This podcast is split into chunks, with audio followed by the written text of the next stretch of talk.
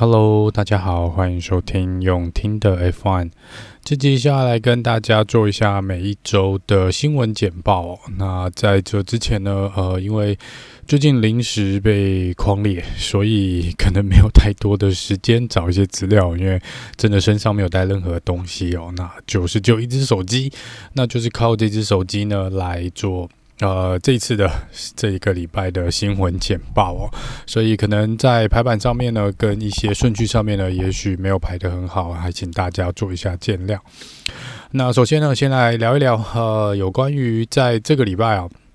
呃，稍早啦，可能大概在礼拜一、礼拜二的时候，有看到有陆续几位车手，还有包括 Sebastian Vettel、Sergio Perez，他们都有出来讲说呢。呃，针对目前 F1 的行程哦，因为我们这个这一年呢，我们的行程是赛程是比较长的，然后也应该是历史上以来最多的一次哦。那有二十三场的比赛，那当然这个俄罗斯站呢不一定会如期举办啦，所以最后可能还是二十二场哦。不过针对这个部分呢，也有蛮多车手呢跟一些车队，他们觉得这个真的赛事是有一点点排得太满了。那在车手的部分也说，那呃，除了你塞满这个呃赛程是没有关系哦，但是在车手所需车队所需要去做的一些事情，反而是增加蛮多的。那比如说呢，他们现在呃以前可能就是只有一次或两次的这个赛前或是赛后的新闻接受媒体访问的这个区间哦。那现在变成有更多家的媒体，或是有更多这个赛前的活动或赛后的活动，这些车手跟车队呢必须要去参加哦。比如说像呃车手的游行也好啦，或是这个呃，他们现在好像还有一个是你要去，好像有一个公开的场合，你可以去。呃，接受记者或是车迷朋友去访，呃，去问车队或车手问题的一些，等于说在车手的呃，他们认为他们的工作上面，工作量上面是增加的啦。那 s e r g i Perez 这边有出来讲说，如果这个工作量再继续增加呢，他也不排除哦，就干脆直接呃从 F1 退休算了，因为这真的是蛮累的。Sebastian Vettel 也有讲类似的，发表类似的呃意见啦，就是说的确以现在的呃这个状况来说呢，对车手的工时是有点长的，而且加上现在 F1 又一直想要去挖，应该说去。各个比较新的地方哦，就是不同的国家去做比赛，那变成说常常这个飞来飞去的时间呢，或者在路上交通的时间会再度的拉长哦。那有的甚至像我们上次看到连续三个礼拜的三三连战的这个比赛呢，他们说其实不管对车手对车队来说都是相当吃不消的哦。即使不论说这三个地点是不是都相当的近哦，那他们觉得这个都是需要去做检讨的。更别说呢，上一次在沙乌地阿拉伯站因因为那个恐攻的关系呢，他们车手又开会开得相当相当的晚哦，所以他们说就是想要呃，基本上这是一个也是一种安全性的考量啦。如果你没有让车队的工作人员或是车手呢有足够的时间休息，也许在这个精神层面上面呢，他们也是会相当的疲累的。所以这个部分是他们说他们需要可能还要再去加以评估的。那在 Max Verstappen 这边也是有讲类似的话啦，那他也觉得这个可能赛前或赛后的一些比较制式的一些活动哦，比如说我们要去参加什么呃，假设啦，升旗典礼也好啦，或者是什么唱国歌的这些仪式哦，那变成说车手呢，呃，在比赛前跟比赛后呢都没有办法立即的休息哦，就是他们还有一些其他的活动必须要去参加哦，不管是记者会也好啦，或是一些车迷的活动或者车队的活动，那他们也觉得这个是有点多的，所以这个部分当。当然是呃会在会在做讨论啊，他们这个会跟 FIA 这边还有 F1 来做一个讨论。那另外一个呢是关于卢西莫腾的私底下说他会去买下这个 Chelsea 足球队哦。那这个部分呢，呃，本来看起来是。一面倒的媒体是说，那应该就是他会去买下来哦，可能跟 Serena Williams 啊这个足呃网球的明星呢会一起合作。那目前看起来呢，呃，同样是隶属于宾士车队有大股权的另外一位英国的这个 Sir Jim Red 呃，应该是 Redcliffe，呃，他好像呃也要出来买哦，而且他放上桌面台面上的这个据传闻，他想要放下来的这个呃。押标金呢，应该是比卢西姆特多很多。不过在这边呢，卢西姆特应该是呃合作上面来说，他们应该是说他们会用一大笔钱，然后去买下这笔车队，呃，不是车队，这个足球队。但是在他的对手这边呢，竞争对手这边是说他呃应该是提供一个多年的计划，他是说他有一个计划。不过我不知道这个足球队最后会降落谁家，这个到时候再来看后续的发展哦。好，回到 F1 这边哦，回到 F1，呃，过去我们目前比了四场比赛嘛，那呃，每场比赛应该都有稍微提到说，而且最近大概是最近可能两三个比赛，至少在澳洲站之前呢，开始问题比较浮现出来，就是车子的最低重量的限制哦。那我们知道今年的最低重量限制是七百九十八公斤，也就是说，所有的赛车呢不得轻于。七百九十八公斤哦，那当然呃还有一个上限在啦。那基本上呃最之前有提过，最基本的概念就是，如果车子越重，那就是跑得越慢哦。所以在这边各车队呢，基本上都是目标一定都是往七百九十八公斤那边去做。呃，但是目前来说呢，之前在这个脸书的呃专业这边有放一张图片哦，看起来呢应该是 Alpha Romeo 啦。之前报道也是，Alpha Romeo 是比较唯一一个车队哦，据可靠的消息是压线压在八百公斤左右的一个车队哦。那其他的像红牛跟 Mercedes 呢，基本上是离八百还有一段距离哦，大概都多了十几公斤啦。所以最近，如果你有注意到看到最近几场比赛呢，你可能有发现，尤其是像 McLaren 跟 Williams 还有 Aston Martin，他们其实这个是是比较明显的一个趋势。有兴趣的朋友可以回去看，呃，前两场比赛。在比较之前开赛前哦，他们所做的车体的涂装，之前在某一集的 podcast 有提到，他因为为了节省这个重量呢，车队甚至于开始把车子上面的喷漆有涂装这个呃美术设计的部分呢，把它拿拿掉哦，那这个部分拿掉呢，可能可以省下。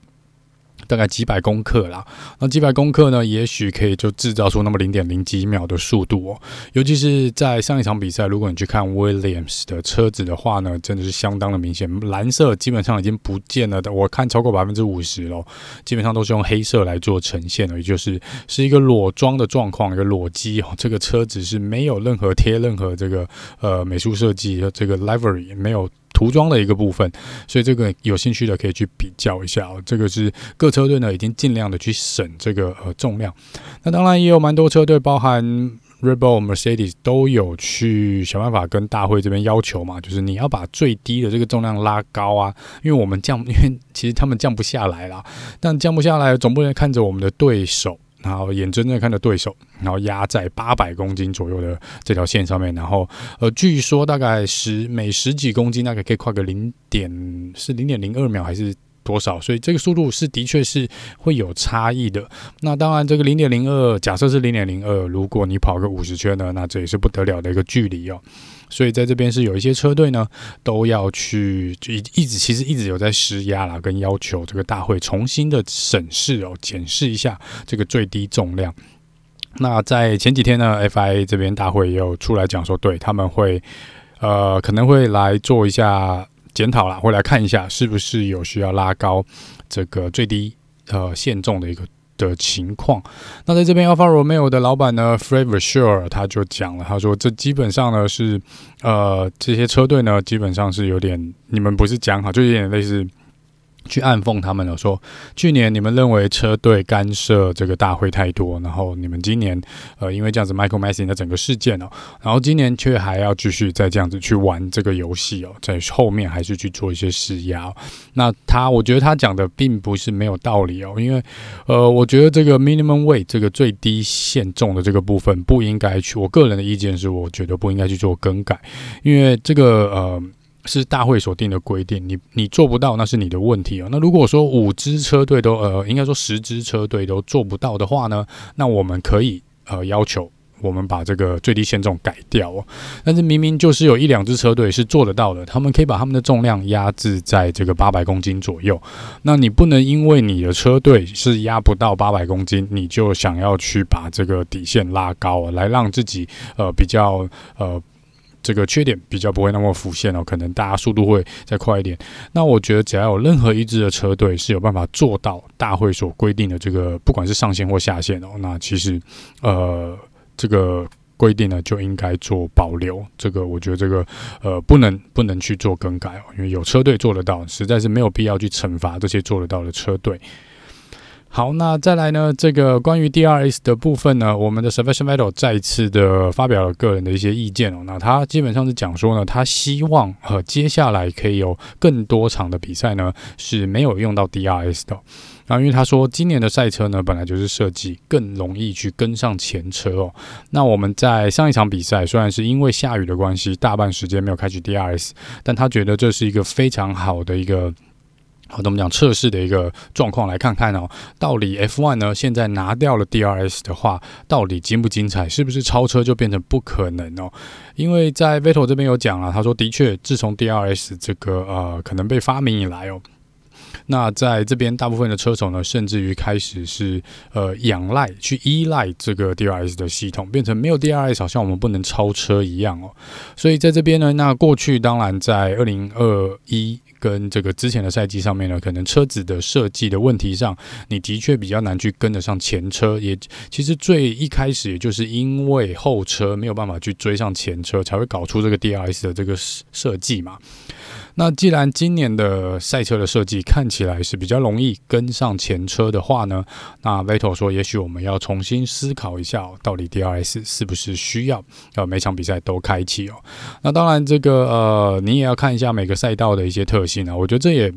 不是一个不好的建议哦，这是一个蛮不错的建议。我们也可以去看看每个赛道，因为有的赛道我们有三个 DRS，有的像上次的意大利我们就一个哦。那我们可以针对这些不同赛道的特性呢，来去设计这个 DRS 区间，或是是否要让车手们在这场比赛使用 DRS 哦。那这个是 Sebastian Vettel 的一个建议啦。那当然这个呃乐观其成啦，乐观其成。但以目前来说呢，我想 DRS。这个规定呢，应该不太可能在今年做一个大改哦。这个是有一点点，呃，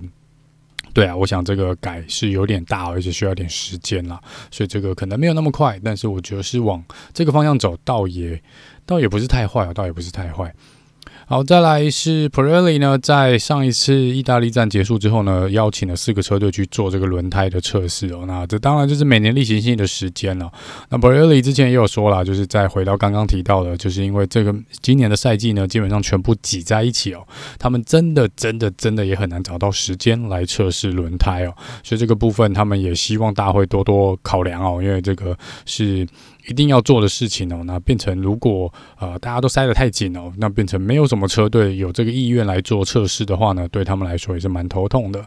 那接下来呢，基本上 Pirelli 的合约应该是签到二零二四年，所以在二零二四年之后呢，Pirelli 的老板呢现在讲说他们会在呃已经准备开始思考接下来是否呃会跟 F1 继续续约，也就是 Pirelli 会不会继续留在 F1 呢？这个他们说他们会来这个考虑一下。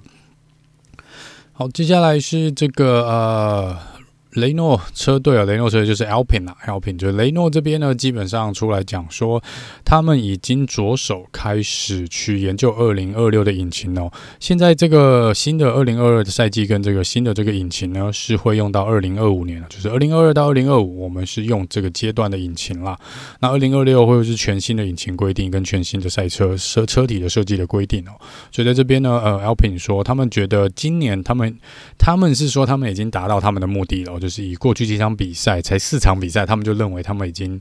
完成了他们原本预计所设定的目标。我不知道是因为他们车子开发的太好，还是他们的目标设定的太少。既然在这个至少这个世代，二零二二到二零二五的这个世代的这个赛季呢，他们才四场比赛，就说他们觉得，哎，我们已经觉得开发差不多了，我们可以开始呃去花心思来研究二零二六之后的事情哦。所以这是 Alpin 他们讲的啦。好，那再来是关于这个呃，Aston Martin 哦，Aston Martin 在上场比赛，因为两台车难得的都拿下积分哦，那这边他们车队出来讲说，原则上呃，可能不是常蛮常会看到他们做一个所谓重大。这个更新或升级这个零件或设备的部分，那他们基本上的目标呢，是每一场比赛都会有一些小幅度的更新跟一些升级哦，然后慢慢慢慢的去把这个车子呃的能力拉起来哦，那就是 Aston Martin 他们说他们接下来的呃一些计划。那在法拉利的部分呢？法拉利其实过去四场比赛呢，如果相较于红牛或是 Mercedes，或是甚至于 McLaren 他们其他几个车队呢，法拉利其实带来的升级的零件呢，跟做整个车体的设计的变更呢是比较少的，相较之下比较少的一个车队。那他们这边最多就是只有更换尾翼或前翼的一些可能高度跟宽度哦，来适应这个不同呃比赛的场地以外呢，基本上没有太大的升级哦。然后他们在这边当然也有暗示啊，说接下来的大升级可可能是在西班牙站之前，或者在西班牙站左右。那在这之前呢，他们并没有呃特定的计划去做一个重大的更新。但是在迈阿密的部分呢，在阿密的这分部分呢，他们觉得他们有必要去做呃某种程度上，你可以把它当做是一个呃。中等的升级啦，那这是他们第一次在这个赛季呢，会带来这个尾翼的升级哦，所以在这边可以期待法拉利一下，因为他们说这个尾翼的升级呢，主要是要呃提高他们的直线的速度哦，所以就代表最后过去几场比赛呢，红牛的确是有给法拉利一些压力哦，在直线的速度上面。那在 Mercedes 这边呢，说他们。预计啦，也是预计在迈阿密这边呢，应该会带一些升级，再做一些升级啊，再做一些改变哦。那这个改变呢，希望呢能够稍微的解决一下这个臀跳效应的问题，所以就是 Mercedes 这边在迈阿密也会带来一些升级。好，那接下来呢，在这个 Sergio Perez 这边，他接受访问的时候有提到呢，他说，因为上一场比赛呢，我们在预赛的时候看到了五次的红旗哦，那他觉得这个有必要，大会可能有必要呢，去思考一下这个，呃。可能要有一些 penalty 啦，有一些罚则哦，就是如果你带出红旗的话呢，那你可能在下一场比赛需要接受不管是排位的处罚呢，或是加时的处罚哦。那这个就有比较两极两端的这个意见哦。有一端觉得好啊，那当然可以啊，因为你去如果一个车手去犯错的话呢，那当然要受到处罚哦。那这个前提我觉得是在于说，你像之前类似肖勒克在去年这个呃 Monaco，他因为撞到预赛。撞到之后嘛，他等于害到后面的 Carlos Sain 他们没有办法来做圈数哦，或是像这个呃，当然每一次呃，像这次的 Albon 或是。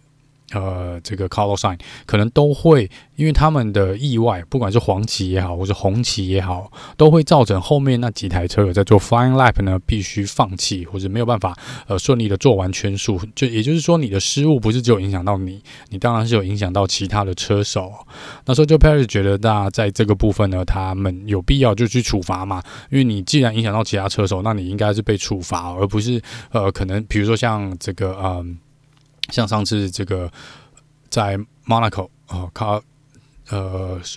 Charles Leclerc 他本来第一名的，他偏偏还出来跑，然后他撞上了这个护栏，是造成了红旗，没有办法预赛进行。本来 Carlos Sainz 也许有机会拿下岗位的，就拿不下岗位哦。所以这个部分呢，就是呃，可能 Sergio Perez 所想要讲的，就是你可能会。技术性不没有说你一定故意，但是你的确有这个空间是可以去影响到其他人做圈数，来保有自己的位置哦。那这个当然在过去呢，可能在一样 Monaco 这边呢，呃，Michael Schumacher 可能也做过类似的事情哦。但这个我觉得，呃，你说要真的为了这个带出黄黄旗或红旗，然后你要去做一个判罚呢，我个人是觉得是比较。呃，你要怎么去判定啊？我我我说真的，要怎么去判定？你像在上一场比赛，这个 Alex Albon，他也不是故意让他的呃刹车着火嘛，所以这你不能算他的锅。那如果在下雨的部分呢？如果车子真的是没有办法，呃，可能就那么一点点的小失误，就会造成了一些意外。Sergio Perez 自己也有提到，就说他自己也有犯错嘛，但是。但是，当然，你他当时犯的错，可能我们没有注意到，或是当时的错误并没有造成他的退场，或是带出黄旗或红旗哦。那这并不代表说你不能犯错啊。那我觉得这样子去处罚犯错的车手呢，实在是有一点点，呃，我觉得有点稍稍不公平啊。然后再来是你要怎么去证明这个是他的失误，对吧？还有就是要怎么去判定？因为像上次 Kevin Magnussen 呢，他其实冲出了赛道，其实根本不需要带出红旗哦。他的车子并没有引擎并没有停下来，他还是最后回到了赛道上。那如果在这个因为安全性的考量，或是因为大会就是可能绷得比较紧，就还是喊了红旗，然后难道你要为这个去处罚一个呃可能真的没有造成太多影响的车手吗？对啊，而且在越来越后面呢，基本上你的车子越来越少嘛，因为我们到 Q3 的时候呢，只剩十台车哦，所以你能够影响到后面的车手，除非你大，因为大家都是蛮长，都是最后挤在最后一两分钟才出来。那你也可以选择不要在最后一两分钟出来，就比较不会受到那么多车子挤在一起的影响嘛。所以我觉得这个部分呢，呃，要去处罚在预赛制造出黄旗或红旗的车手呢，我觉得是比较不妥的啦，个人的意见。那这个我不知道大会会不会拿来做参考，因为这个也有人赞同，那就也有人是反对哦。好，那关于今年哦，这个俄罗斯站，因为已经确定被取消，我们不会去俄罗斯比赛哦。那之前就在讲说，那这个空缺呢是要由谁来补哦？前阵子比较多传闻的呢是说新加坡站，我们跑两次，就是连续两个礼拜呢跑两次的新加坡的夜间赛哦。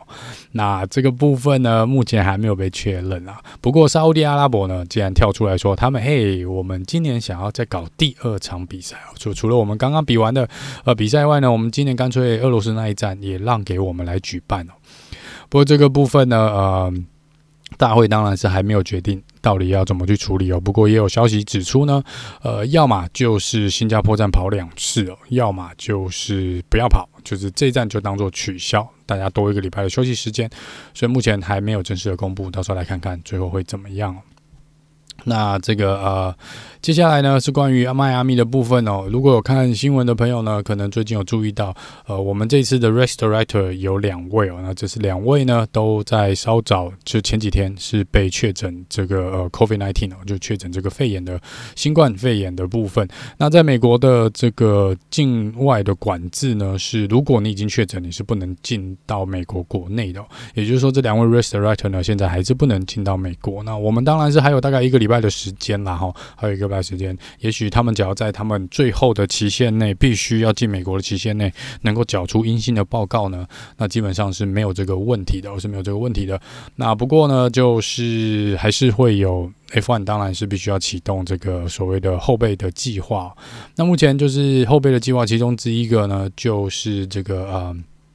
呃，Herbie Blash，Herbie Blash 就是今年的算是比较资深的这个顾问，担任顾问职的一个位置。不过因为他已经七十三岁了，那当然他是有有过 Race Director 的经验，然后他的经呃。做这个裁判的经验相当丰富，他的确是一个人选哦，他的确是一个人选。那再来就是另外是 Formula E，Formula E 电竞 F1 呃呃方程式这边呢的 Director Race Director 呢 Scott Elkins 哦，他也是可以，他也是可以来接替这两位 Race Director 出赛的。呃，不过呃不太确定哦，不太确定，因为他的行程可能会跟他这 Formula E 的比赛做冲突，所以这个倒是要再看看。那当然还有一个第三个选项哦。噔噔，第三个选项就是已经被开除掉的 Michael Massi，Michael Massi 还是在 FIA 的体系内，在 F1 的体系内，所以他的确是有可能也可以被召回担任一场比赛的 Race Director。不过，我觉得这个主意啊。如果大会决定的话，应该 Mercedes 应该会有蛮，应该会蛮反弹的啦。也有其他应该蛮多车迷跟车队可能也不会那么欢迎 Michael Messi 回来哦。不过这希望不会发生啦，到时候再看看哦。如果嫌今年 Netflix 的 Drive to Survive 话题还不够多的话呢，这倒是可以把 Michael Messi 带回来看看哦，带回来看看。好，再来还是这个迈阿密赛道的部分哦。接下来的迈阿密呢是第一次在这个迈阿密赛道比赛呢，它是属于一个街道赛哦。那跟之前的可能是奥利阿拉伯啊，或者是这个呃新的赛道一样哦，就是我们其实还来不及呃完完全全的完工哦，一直到昨天吧，台湾时间的昨天呢，呃，可能旁边还有一些布景啊、布置跟一些赛道周边的一些设计呢，才陆陆续续的在完工哦。所以我们大概还有一个礼拜的时间，呃，这个会把这个赛道弄好。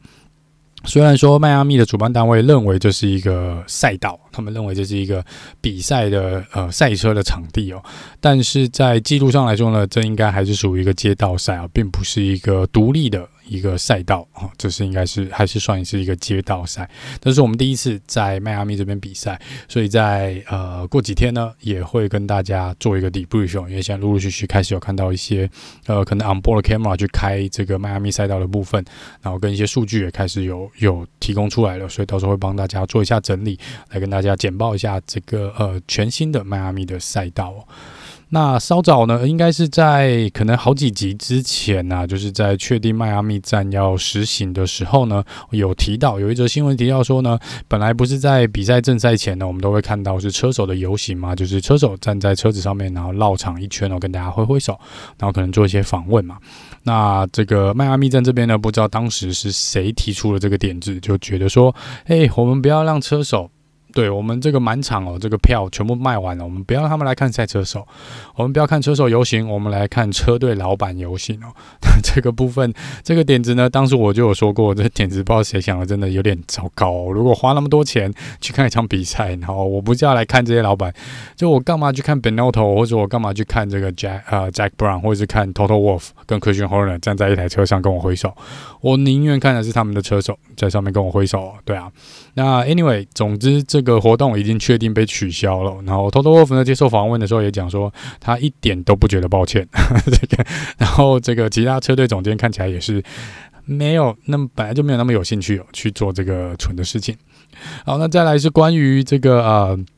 和迈阿密站呢，因为票去年就全部卖完了。那这个前几天有一则新闻，我看到这个美国一个新闻说，可能是很恐怖的一张票，在迈阿密有卖这个，应该是在维修站呃前面一点点的的位置的中间区域的位置呢。那这张票最后是在拍卖网站上已经被拍到三万四千块美金，是不是在三万四千块美金哦？一张票。对，就是看 F1，要三万四千块美金哦，这是相当惊人的一个呃，对啊，一个价格，真没想到是大家闷太久嘛，一定要跑去看哦，就不知道了。那这场比赛呢，呃，是所有人的第一场比赛哦，所以看起来是可以稍稍的期待一下，应该会有呃蛮多意外的啦。我在想，应该会有意想不到的一些状况。好，那最后呢，来聊一下关于这个可能比较八卦的部分哦。呃，因为今年有几位车手呢表现不是很好，然后有几位车手表现很好哦。那其实最近呢又开始哦，又开始有一些这个车手的传闻嘛。那其实过去呢，在一般来说，每年大概就是可能六七月开始呢，就会来讲，大家会开始比较呃。着重在于明年的这个合约的部分。今年我们其实还有蛮多车手，明年是没有合约的。应该说，基本上大半的车手明年都没有合约哦。所以整个接下来呢，我们会。应该很快就会开始看到一些车手的动向了。那我们首先已经看到这个 Carlos Sain 已经先跟法拉利续约了嘛。那在这个续约的同时呢，基本上也代表 Mick Schumacher 呢，接下来两年是不可能从 Has 跳到这个呃法拉利的。那这个一部分呢，就变成 Mick 呃也有些压力了。那除了他现在基本上是呃目前唯二还没有拿下积分的车手以外呢，他的表现呢也是完完全全输给 Kevin Magnussen 的状况。然后加上在这之前呢，其实有蛮多人想要这个 Has 车队这个位置，就是在呃，Nikita Mazepin 确定要被换掉的时候呢，其实人选还蛮多的，并不一定是 K 麦但是还有很多这个 F2、F3 的车手，年轻的车手都是呃可能的人选哦。所以 Mick 这边呢，可能自己也要注意点哦。呃，也许他这边就是一个传闻，就是说他也有可能会被换掉，也有可能被换掉啦。那这边 Mick 也说呢，他说他基本上还是有信心的，那就能够。呃，他们只他只需要那个时机点，只要那个所有的事情都到位了，就是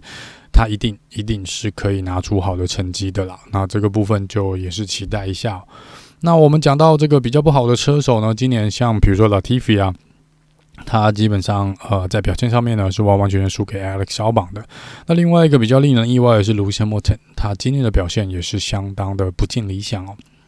那相反的呢，这个就抓手 Alex Albon。啊、都表现的不错。那另外这边呢，就有人讲说，也有人提出嘛，可能 Hamilton 在今年就会选择退休，或者甚至呢，连赛季都不会跑完哦，他就可能会离开哦。那这个部分当然又会造成一些大风吹哦。又那这个就是虽然当事人跟车队都已经有出来否认这个消息，不过也是呃，且战且走吧，就跟着看一下到底会发生什么事情。那 Latifi 这边呢，因为之前呢，他基本上有点像 Lance Stroll 那样哦，他是比较不太可能被换掉的一个位置，因为他是 pay driver，然后他给他带给车队相当多的赞助金哦。不过之前因为 William 车队卖给了新的老板，呃，Dorilton Capital，但是在这就变成在资金上面呢，可能不并不是那么呃呃需要的去扒着 Latifi 跟他的家族的资金哦。所以这个部分 Latifi 呢一直呃就开始加上这个赛季到现在四场比赛表现都不尽理想哦。所以也有人说呢，这个看起来呢。呃，Latifi 是有很有可能被换掉的。那 Alex Albon 这边呢，因为他的表现呢是有可能再被拉回红牛的。其实某种程度上上来说，他也是红牛的车手，只是说红牛在这边呢，可能在 Max Verstappen 旁边 Second Driver 的位置呢，应该还是会放给 Sergio Perez 啦。那这个呃，这当然就另外牵动了 Gasly 的部分哦。也就是说，我觉得呃，Gasly 今年是一定要去做一个决定的，因为看起来他要去红牛的机会真的不大哦。Gasly 也不止一次出来讲哦，他说如果他红牛没有打算让他去到这个红牛这个 Rebel 主要的车队当 Max 的队友的话呢，那他也许就必须要考虑离开红牛的体系哦，去其他车队哦。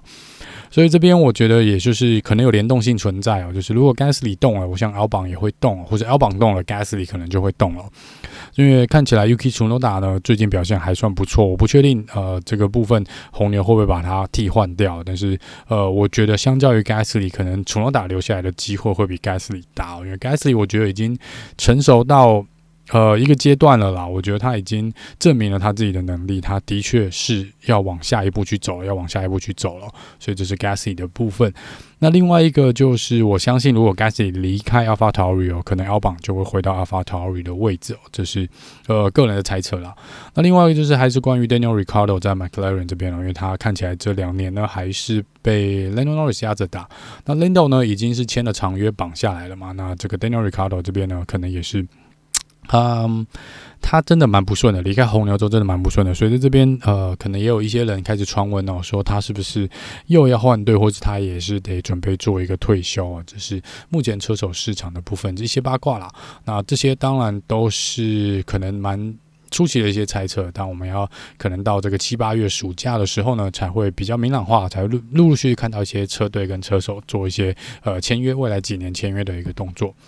好了，那以上呢就是这集用听的 F1，呃，下一次呢应该就是来跟大家做一下迈阿密赛道的简报，那我们就下次见喽，拜拜。